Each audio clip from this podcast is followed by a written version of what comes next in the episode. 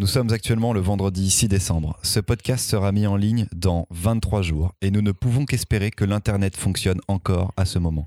Les grèves de décembre ont débuté hier soir et déjà la situation se complique. Venu directement de Lyon dans la Christomobile, j'ai troqué la première classe du TGV pour un blablacar. J'ai passé 5 heures aux côtés de Cécile, Quentin, Marion et Aurélie entassés dans une C2 4 places mais 3 portes. On passera sur les discussions politiques du trajet. Je n'ai rien écouté. J'avais un objectif, arriver à Paris pour enregistrer le gaufrier avec mes camarades.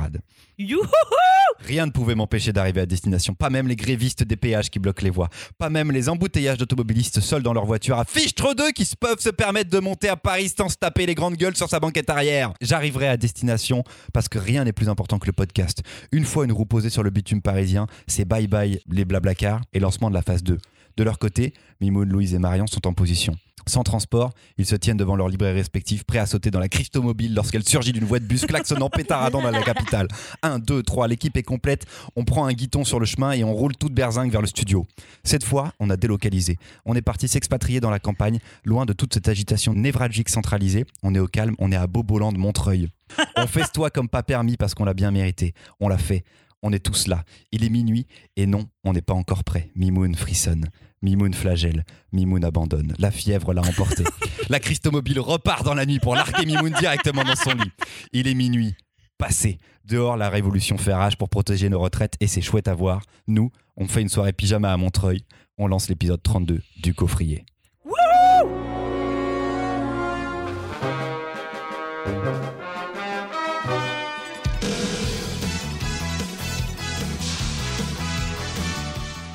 Et les valeureux, les, v- et les- Et valeur actuelle wouh Et les valeureux, et les vale- et les valeureux chroniqueurs sont tous là. Marion, Louise et Mimoun. Salut Mimoun Salut Ouais, Je suis malade. Tu as changé Mimoun. Petite forme, très très petite forme. Au programme pour les 30 prochaines minutes, un monde déboussolé dans Azimut des gens oiseaux qui déblatèrent sur la vie dans Ma vie d'artiste. et de l'urbex de l'extrême dans Le Manoir. Si vous voulez voir à quoi ressemblent les albums dont on va parler, ça se passe sur Facebook et Instagram. Vous pouvez nous y suivre et nous alpaguer numériquement. Merci pour les récents partages. N'hésitez pas à les multiplier. Ça permettra à de nouvelles personnes de nous découvrir, de découvrir des BD. Pour la première chronique, et là je ne me tromperai pas, c'est Louise qui s'y colle avec Azimut. Pour tous les gens tristes, ceux qui ne rigolent jamais, ceux qui n'ont aucune imagination, ceux qui sont en noir et blanc à l'intérieur d'eux-mêmes. Les politiciens, les racistes, les aigris, les comptables. Pardon pour eux, ça se trouve, il y a des comptables très fun. Envoyez-nous nos photos dingo au gaufrier. Prouvez-le, comptables de tout pays, que vous êtes dans le fond des amuseurs de tous bords, de bons gros rigolards, que l'on se marre dans vos services, que c'est une façade tout ça dans le fond. Pardon, je m'égare. Je reprends la liste donc pour les voltigeurs à moto, les anti-PMA, les anti-IVG, les antisémites, les anti-manifs, les anti-syndicalistes, les anti-cyclones, les anti-j'aime pas mon voisin et je sais même pas pourquoi, les anti-antispécistes, il va falloir suivre, les antidépresseurs, les anti-balance ton porc, les anti-Greta Thunberg, les anti-transpirants, Donald Trump, Macron, Duterte, Bolsonaro, Poutine, Boris Johnson, les Anglais du Brexit, les chasseurs, les racistes, les masculinistes, le gaz de schiste, les capitalistes, les fondamentalistes, les banques, Bayard et Monsanto, le FMI, la FNSEA, le FN, les CRS, l'OTAN, LVMH, le MEDEF, l'IGPN, les GAFAM, le 440, la NRA, le KKK, les CDD, les MST, les SUV, les OGM, les BMW, les BFM, les PDG et BHL, et aussi les gens qui disent MDR, LOL, AZAP et Merki Oui, cette chronique n'a pas encore commencé. Et ne comptez pas pour moi pour la commencer d'ailleurs. Je suis en grève de chronique. Solidarité avec les cheminots, solidarité avec les salariés du secteur public et du secteur privé. Pour tous les travailleurs, une minute de silence, s'il vous plaît.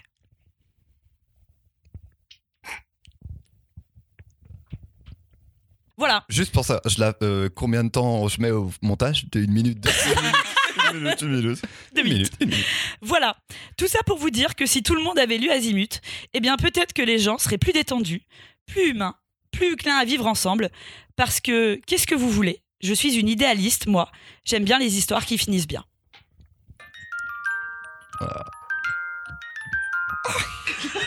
C'est parfait. Alors, Alors att- attendez, va falloir prendre un. J'ai des infos. Voilà. J'ai des infos. Attendez, j'ai des infos. J'ai des infos. C'est édité chez Vent d'Ouest, dessiné par André Haé et écrit par Wilfried Lupano, le même Wilfried, scénariste des Vieux Fourneaux. Mais Azimut, ça date d'avant. Ça Complètement. a commencé avant les Vieux Fourneaux. Euh, Mais c'est tellement mieux. Est-ce que tu peux nous expliquer de quoi il retourne? Non, je suis en D'accord. grève. je n'expliquerai pas cette chronique et toute cette bande dessinée. Les gens n'ont qu'à le lire. Amis auditeurs, ça fait quelques semaines que Christopher s'attend à une prise d'otage. Et le voilà fort mari, puisque la prise d'otage n'est pas arrivée par là d'où il venait. Ça n'est pas moi. On n'est plus sur une prise tâche, on est sur une improvisation, sur une non-écriture de chronique euh, mal assumée. Même Mal pas non assumée, mal si, si, si. assumée. Non, non, non, non, non. c'est Non, parfaitement non, c'est très assumé. très assumé parce que la dernière liste que j'ai entendue comme ça, c'était les berrues pour des gens qui nous ressemblent, les berruriennois. Écoutez, c'est merveilleux.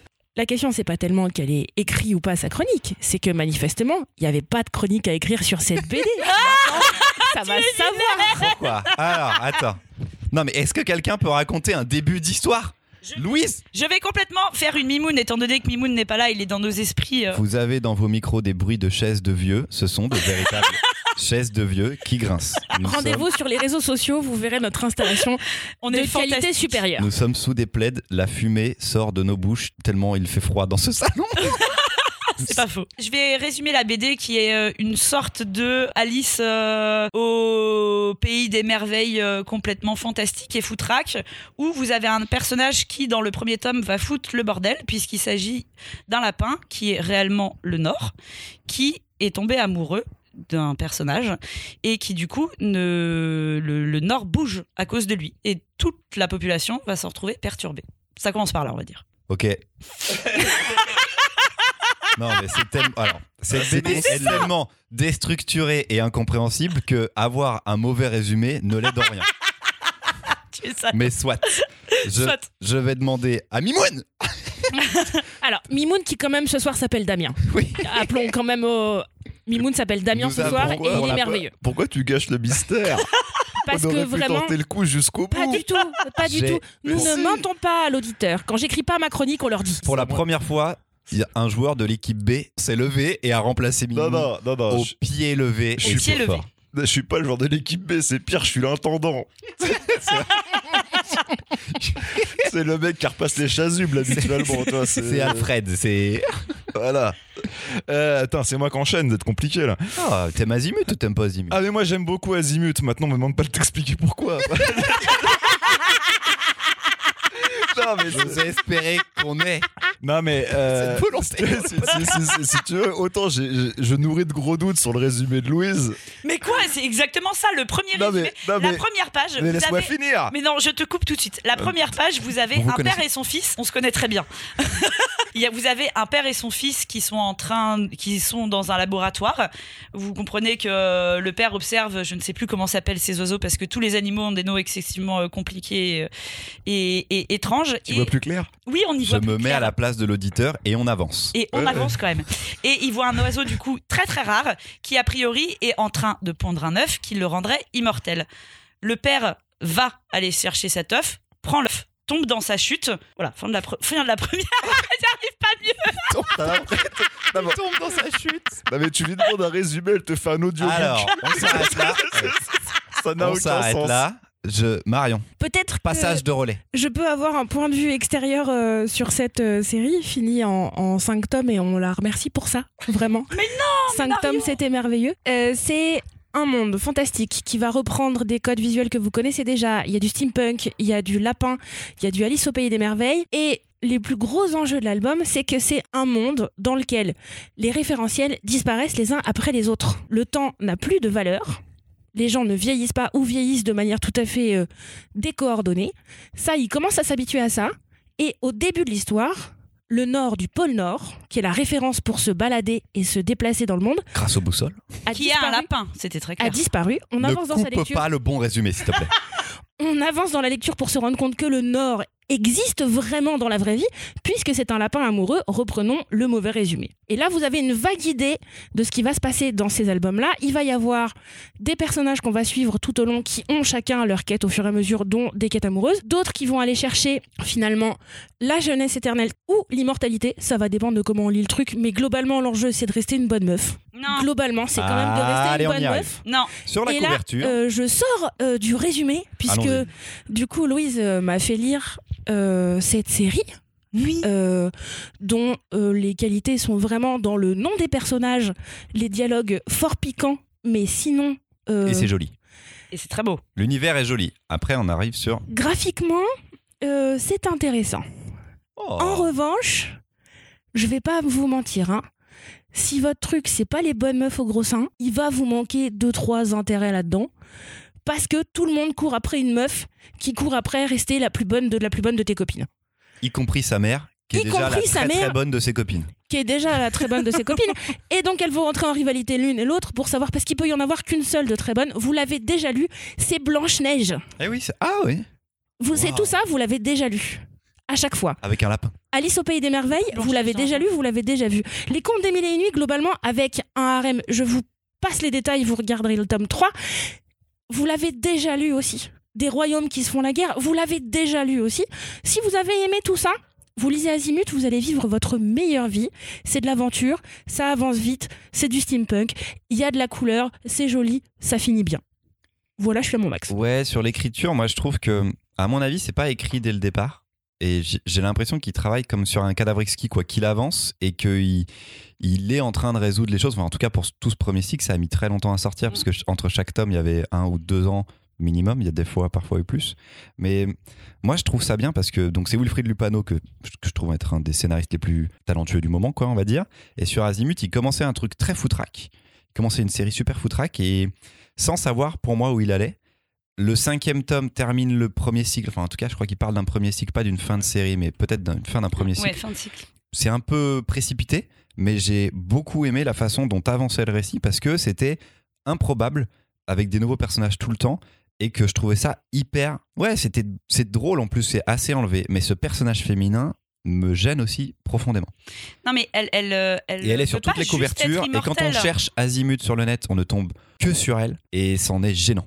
Oui, bon, elle a des très gros seins. Mais elle veut pas juste être Vous immortelle. imaginez des pour- gros pour seins, vous les euh, multipliez par 3. C'est pas faux. Elle veut pas juste être immortelle pour, euh, pour rester immortelle. Elle fait ça pour sauver celui qu'elle aime, en fait, à la base. Elle fait ça. Spoiler du 4, mais oui. Oui, mais oui, en Sur fait. 5. Spoiler du 4, sur 5. Oui. Sur 5. Oui, oui. Mais à la base, elle, euh, elle, elle fait ça pour ça. Sa, sa mère, on n'a pas très bien compris. C'est c'est peut-être que sa mère, c'est le cas. Et surtout qu'à un moment donné, alors je crois que c'est aussi le 4, où euh, elle se croise avec sa mère et elle dit quelque chose du genre pourquoi à ton avis est-ce que tu es autant obsédé par ça? Je sais plus enfin comme s'il y avait une malédiction derrière qu'il y avait sur euh, la famille et les femmes de cette famille moi ce que je trouve intéressant alors effectivement elle est euh, tout le temps à moitié à poil vous avez des moments où euh, Allez, seins nus. elle est seins nus. Elle est seins nus. Effectivement. C'était peut-être pas obligé à des moments qu'elle soit absolument seins nus tout le temps. Mais moi, ce que j'aime bien aussi sur cette meuf, c'est qu'elle est complètement saoulée, que tout le monde la regarde. Et ça, dans, dans tous les rapports qu'elle a au mec. Elle est mode, tu vas me dire quoi encore? Oui, je suis belle. Oui, bah, bah ça va, c'est bon, ça me saoule. Enfin, genre, ça m'intéresse. Enfin, Ouais, Il y a mais ça aussi- reste un prétexte graphique euh, oui, un c'est peu un facile, prétexte. Oui, je suis d'accord. très sexiste. Un peu. C'est presque cocasse Oublions, en que ça oubliant soit ça, Christopher qui le pas Non, non, mais c'est- ça m'amuse beaucoup. c'est hein, ultra évident, c'est ultra évident, c'est c'est vraiment too much. Mais si jamais on oublie ça, et je l'oublie pas, mais est-ce, enfin moi j'ai vraiment pris énormément de plaisir à lire la BD quand même. Je sais que du coup euh, Louise et Damien aussi. Ben, moi, je te rejoins beaucoup. C'est vrai que l'héroïne, grosso modo, enfin, qui est vraiment mise en avant sur son- Gros sein modo? Voilà. Oh Quelle fulgurance, quel trait, monsieur, quel trait. C'est vrai qu'il y a un côté un peu dérangeant, espèce, espèce de grosse facilité, un petit peu. Et surtout, ce qui est dommage, c'est que niveau dessin, il y a tellement mieux et tellement plus plaisant à regarder sur sur les cinq tomes, tout l'univers que les deux ont créé, même si c'est ultra référencé, que ça a pioché des, des petits éléments dans beaucoup de pans du folklore euh, divers et variés, mais tout ce qu'il a inventé sur des espèces de créatures fantastiques, ce qu'il appelle les saugres, mais Génial. euh, Donc Il- ça c'est un- les animaux un peu, qui ont des pouvoirs certains. euh, ah non, certains vivent, naissent dans des œufs et donc sont des saugres, des animaux de compagnie, enfin des sortes d'êtres qui vont être vivants, intelligents. Ouais. Et après, on a des animaux magiques qui ont le pouvoir de gérer le temps, enfin en tout cas d'avoir des modifications sur le temps. Donc il y a deux, Mais eux, c'est il presque y a ouais, des bestiaires une différents. sorte de divinité, mais vraiment les Voilà. saugres, ceux qu'on trouve dans des, euh, dans, Dans des, Dans les œufs. de- dans des œufs et qui sont à moitié des animaux, à moitié des mécanismes. Mais euh, ça, par exemple, même visuellement, C'est assez steampunk, Ouais, voilà, c'est ça, la dimension steampunk, elle repose beaucoup là-dessus. Et ça, c'est vrai que ça, te crée, mine de rien, un univers. C'est la grosse plus-value que tu as dans Azimut comparé à toutes les références qu'il peut y avoir par ailleurs. Et, euh, c'est aussi pour ça que la BD, elle est très plaisante à lire. C'est que tu euh, t'es emmené dans un, dans un univers qui te chope, et que tu as envie de connaître et tu as envie de te balader. Et ce que tu disais aussi, le côté un peu foutraque où ça se balade un peu partout, t'as plein de personnages qui approchent? Tu sais, c'est comme quand tu. des- d'anciens jeux vidéo, je sais pas moi, je pense euh, Final Fantasy VII, t'es là, quand tu sors de la ville, bim, d'un coup, t'as toute la carte où tu peux aller partout. Et ben, tu retrouves ça dans Azimut. Ce côté, tu peux te baraude, tu vas découvrir où que t'ailles, tu vas tomber sur des choses complètement improbables. Voilà. Il y a un Moi, imaginaire qui est cool là-dessus. quand même. ça. Ok, je dois dire que ça, je suis d'accord. Je suis beaucoup plus intéressée à me balader dans le monde qu'à Voilà. suivre l'histoire. En revanche, le monde est canon. Le, monde, est le canon. monde est, le monde est canon. Et, euh, et c'est vrai que, bon, toutes les réticences qu'il peut y avoir sur le personnage féminin euh, avec, avec sa- sa- sa- son son physique. euh, quand, Problème quand, de gravité. Quand, on devient, quand, quand, quand, ouais, quand on devient même risible. Alors que la gravité est l'un des choses, l'une des choses qui restent dans ce monde. Il n'y a pas le pôle Nord et il n'y a pas le temps, mais la gravité, ça La reste. gravité là. Et- et pas tout le temps, pas pour tout. Mais ouais, c'est, disons que c'est peut trouver dommage qu'il y ait ce, ce petit élément là qui, qui, qui, qui tempère l'enthousiasme de, des gens. Très bien. Elle était géniale ma chronique. Oui.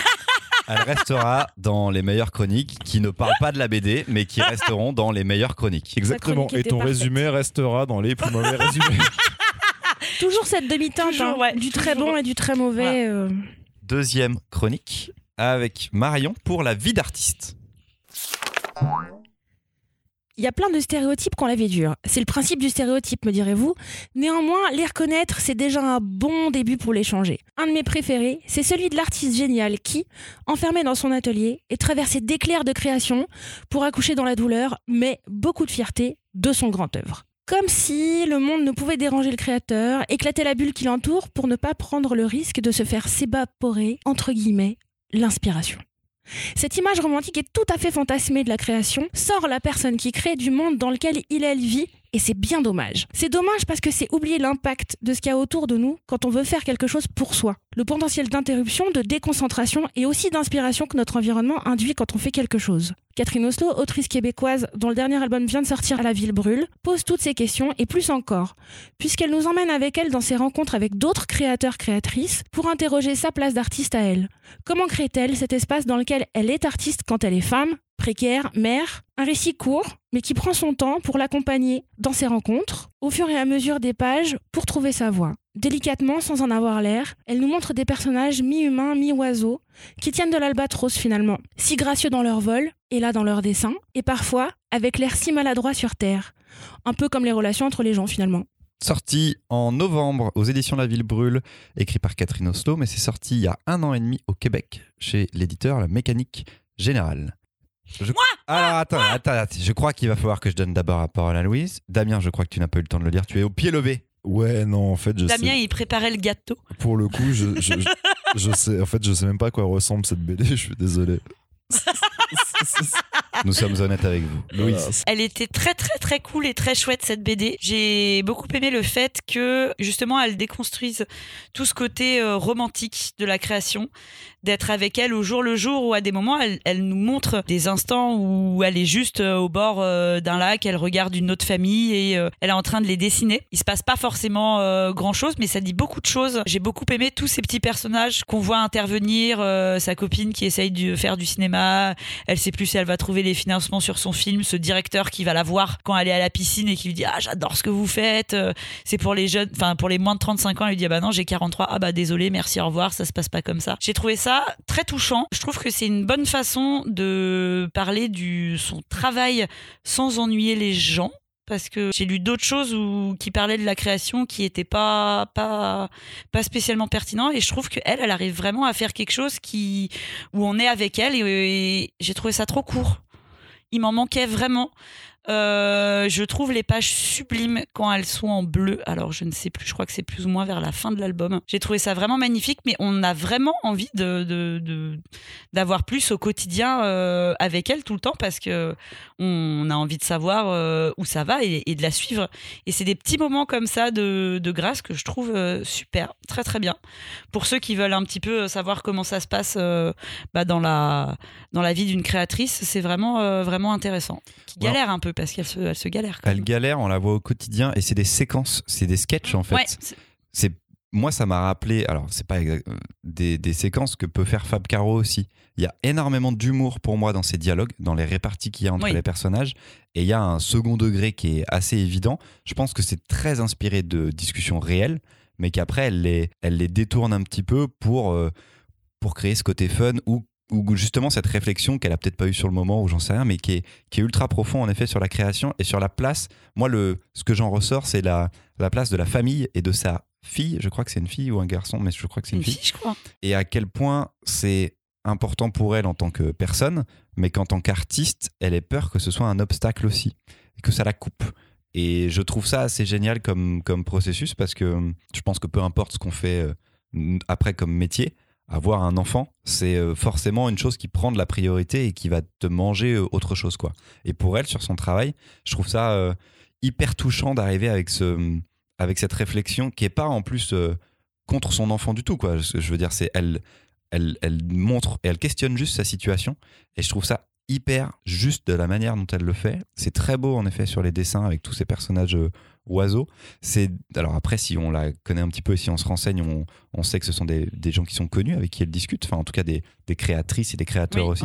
Donc il y a encore une fois cette réalité qui est ancrée et à laquelle on peut vraiment se rattacher, euh, même si euh, après on ne connaît pas ces artistes-là. Ce qui est canon dans la lecture de cet album, en tout cas moi ce que j'ai beaucoup aimé, c'est que j'ai pas l'impression d'avoir lu souvent d'autres récits, textes ou BD d'ailleurs contemporains qui parlent d'une femme créatrice et qui parlent de son travail. Parce que quand on va parler, quand on évoque la figure de l'artiste, c'est ce que je vous disais dans ma chronique, pour moi, il y a cette espèce de Picasso qui pète des plombs dans son atelier tout seul qu'on va pas déranger. En attendant, Picasso, dans le reste de sa vie, il mange, il se lave, son appart est propre. Il y a un truc, la vie continue autour de lui, mais lui, il crée. Et quand on évoque des femmes créatrices, a priori, on va vite avoir comme tout de suite le premier texte qui va venir. C'est souvent Virginia Woolf, Une chambre à soi. Et l'enjeu de créer un espace physique pour pouvoir exprimer son espace intérieur et sa création. Ça marche pour Catherine Oslo qui est artiste, qui est dessinatrice, qui est scénariste, qui lance ses BD, qui avant d'arriver à la BD et d'assumer complètement faire ça, elle a fait, elle a tourné beaucoup autour du, dessin et de la BD, elle a fait plein d'autres trucs autour. J'ai eu l'occasion de la rencontrer grâce à l'invitation de sa maison d'édition et elle en parle très bien. Elle dit avant d'assumer moi avoir un acte créateur, j'ai fait plein d'autres trucs autour avant d'assumer ce geste-là. Et c'est comme ça qu'elle arrive aussi à cet album et on n'en a pas d'autres pour le moment à présenter de ses faiblesses, de ces difficultés, des doutes qu'on peut avoir, et du reste du monde en permanence sur son travail, sur la difficulté qu'il y a de faire pour soi, mais de faire forcément avec les autres. Parce qu'il va y avoir d'un côté sa fille qui va euh, l'interrompre à un moment où elle répète, et c'est très touchant, il y a un moment, elle répète des interviews devant son miroir en pliant le linge. moment. Et là, il y a sa gamine qui arrive, qui saute sur le lit, qui non seulement arrête la répétition, mais en plus déplie le linge, parce que c'est une enfant qui saute sur un lit. Et il va y avoir d'autres moments très touchants aussi, où Catherine Oslo est en train de discuter avec un, créateur, et elle grimpe ces deux oiseaux qui grimpent à un arbre. Et on comprend au fur et à mesure que c'est pas son arbre à elle, c'est son arbre à lui. Elle est en train de l'interroger sur son processus créatif à lui. Il y a un moment, elle décroche et elle tombe. Et c'est pas grave, c'est pas une chute qui est douloureuse, c'est juste que c'est son processus créatif à lui, qu'elle en a appris pour elle. À un moment, elle décroche parce qu'il faut qu'elle trouve sa voie à elle. Donc il va y avoir cette espèce de, douceur dans un récit qui aurait pu être un peu plus long, mais en même temps ça nous donnera l'occasion de la retrouver ailleurs, puisqu'a priori elle reviendra à la ville brûle, et que Catherine Oslo, elle creuse toujours tout le temps les relations entre les gens et les relations à la création. C'est très très beau, c'est très très doux, et ça se relie tout le temps. Il y a un personnage qui est très exaspérant quand même le, la, la, galeriste là où je sais celle qui expose fait assez cliché je sais pas comment dire c'est bien pour les gens qui ont vraiment pas lu cette BD je pense que Damien est inclus déjà dans la discussion. Mais euh, non par contre ce qui est cool c'est qu'au moins je, je, je la lirai. Yes! Ah! Yes! C'est une victoire. Auditeur, auditrice, j'espère que vous partagez l'avis la vie de Damien parce que j'ai énormément aimé cet J'ai album. l'impression que la boîte tu te doutes bien que je le dis juste toi pour toi, pour le, pour le podcast. pour que je le garde. Non. Non, les blagues à part, ouais, faut- bah, je- ouais, Louise me le ramènera. Alors, on va faire une troisième chronique. Pour la première, on était quatre à avoir lu la BD. Pour la seconde chronique, nous étions trois à avoir lu la BD. Pour cette dernière chronique, nous serons deux. Ça sera un duel. Un duel à mort. C'est- C'est très compliqué Mimoun, avant de partir, nous a dit c'est l'épisode catastrophe. On n'est pas loin. C'est ça très très compliqué ce assez soir. juste. Euh, c'est c'est c'est pas mal ma faute si euh, Louis ne l'a pas lu. C'est encore sur moi. Mais voilà. J'avais pas compris parce qu'on était censé avoir un invité et du coup j'ai lu la BD de l'invité et j'avais pas compris qu'il y avait une autre BD à lire si l'invité il venait pas. Tu gardes toutes tes voilà. remarques de la BD de l'invité, on verra bien. Exactement. Troisième chronique avec le manoir. J'aurais dû le voir à la couverture, j'aurais dû le prévoir à la couverture, j'aurais pu deviner que tout finirait mal. Elle est belle pourtant cette ruine sur la couverture, cette immense bâtisse délabrée, aux fenêtres brisées ou manquantes. Les toitures gothiques, baroques et modernes se mélangent avec style. Elle ne semble pas cohérente cette ruine, comme si des bouts de construction s'étaient rajoutés au fil du temps en en faisant une structure labyrinthique architecturalement discordante. C'est beau et mystérieux, ça donne envie d'y pénétrer et d'y déceler des secrets, des passages secrets, vers des pièces encore insondées. Mais j'aurais dû voir ces deux points blancs devant l'obscurité, ces deux yeux surplombant le reste, ce regard presque humain qui donne vie à cet amas de poutres, de murs et de vieux meubles abandonnés. Ce manoir n'est pas hanté, il est vivant, il guette ses futures proies, celles qui s'introduiront en lui pour ne jamais en ressortir. Elles sont trois ce jour-ci. Lui espère sans doute impressionner l'une d'elles. L'autre n'est là qu'en faire valoir, qu'en accompagnement. Tant pis pour elle et tant pis pour eux deux. C'est en rentrant dans ce bâtiment qu'ils signent leur arrêt de mort. L'exploration se transforme en évasion. Le jeu devient de la survie. J'aurais dû le voir. J'aurais dû le voir que ce manoir sera leur perte, leur tombeau, que ce manoir les engloutira comme un simple souvenir, comme des passagers oubliables et déjà oubliés. Moi, par contre, je n'oublierai pas le manoir. C'est écrit et dessiné par Josh Simons, publié aux éditions Hubert. Hubert. Avec un H. Hubert. Duel à mort. Je vais rajouter un petit truc. Ce que j'ai pas dit, c'est que c'est muet. C'est une BD totalement muette, sans texte. C'est assez court. C'est une soixantaine de pages, je pense. Et donc, c'est l'exploration de trois personnes dans une très, très, très, très, très grande maison. Et ça finit un peu, un peu, un peu mal. Marion. J'ai lu cet album. Déjà, Euh, nous. je pense que rien que pour ça, c'est quand même euh, largement sympa de ma part.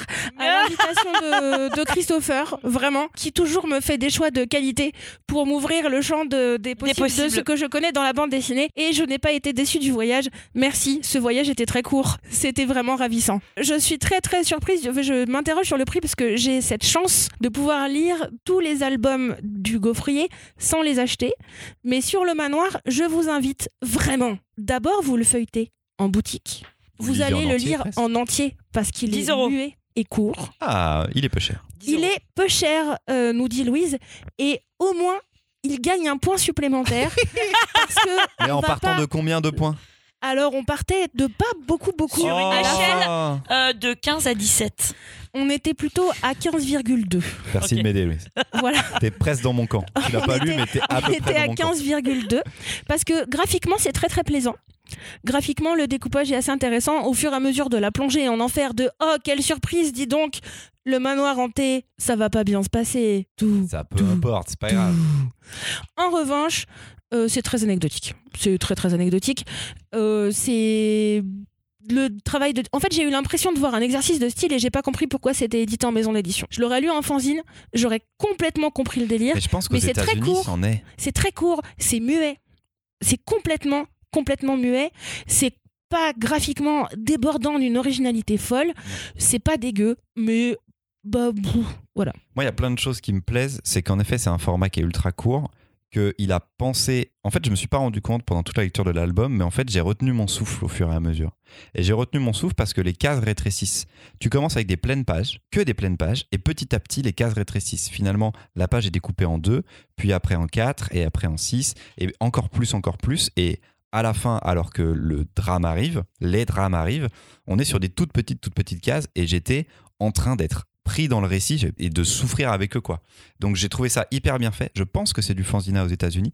Je pense vraiment que c'est publié sous la main parce que euh, Hubert vient de publier une troisième BD de cet auteur-là. Il y en a une qui est sortie en même temps, qui est un road trip où ça discute un petit peu plus, un peu post-apocalyptique.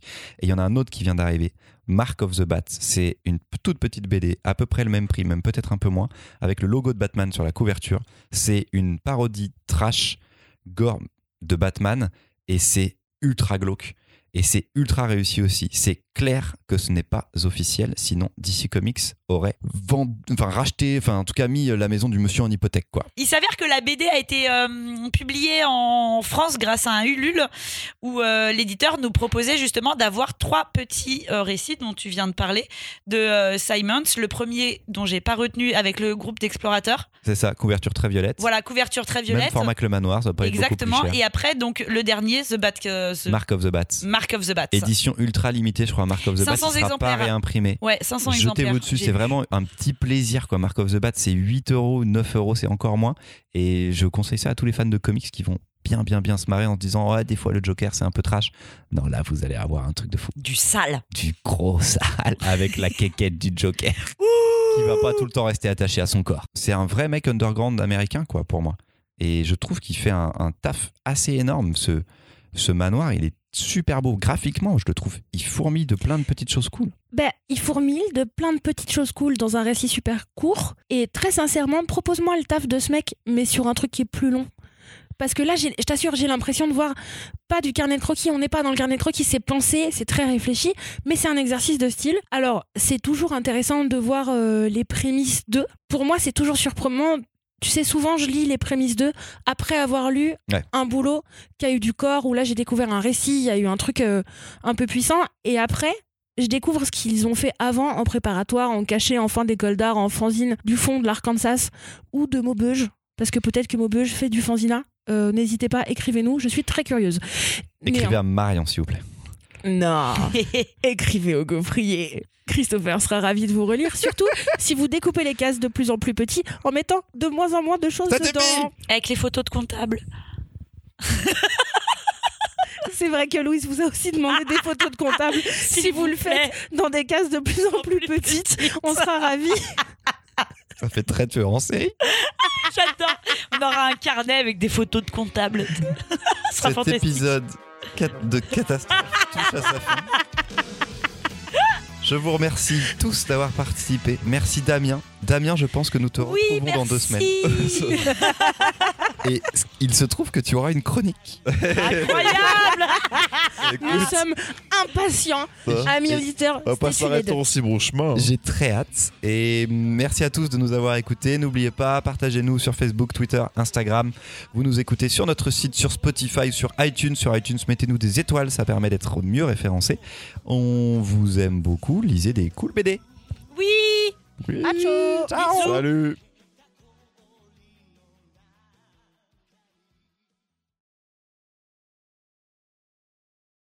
Euh, bah, j'y peux rien, t'as vu mon nez. Je, je- C'est qui qui a fait ce bruit C'était incroyable.